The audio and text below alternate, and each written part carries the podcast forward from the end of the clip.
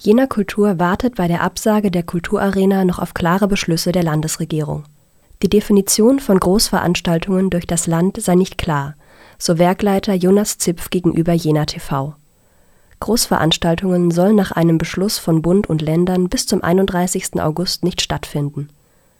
Solange es aber keine Definition von Großveranstaltungen gäbe, könne man die Kulturarena aus vertragsrechtlichen Gründen nicht absagen.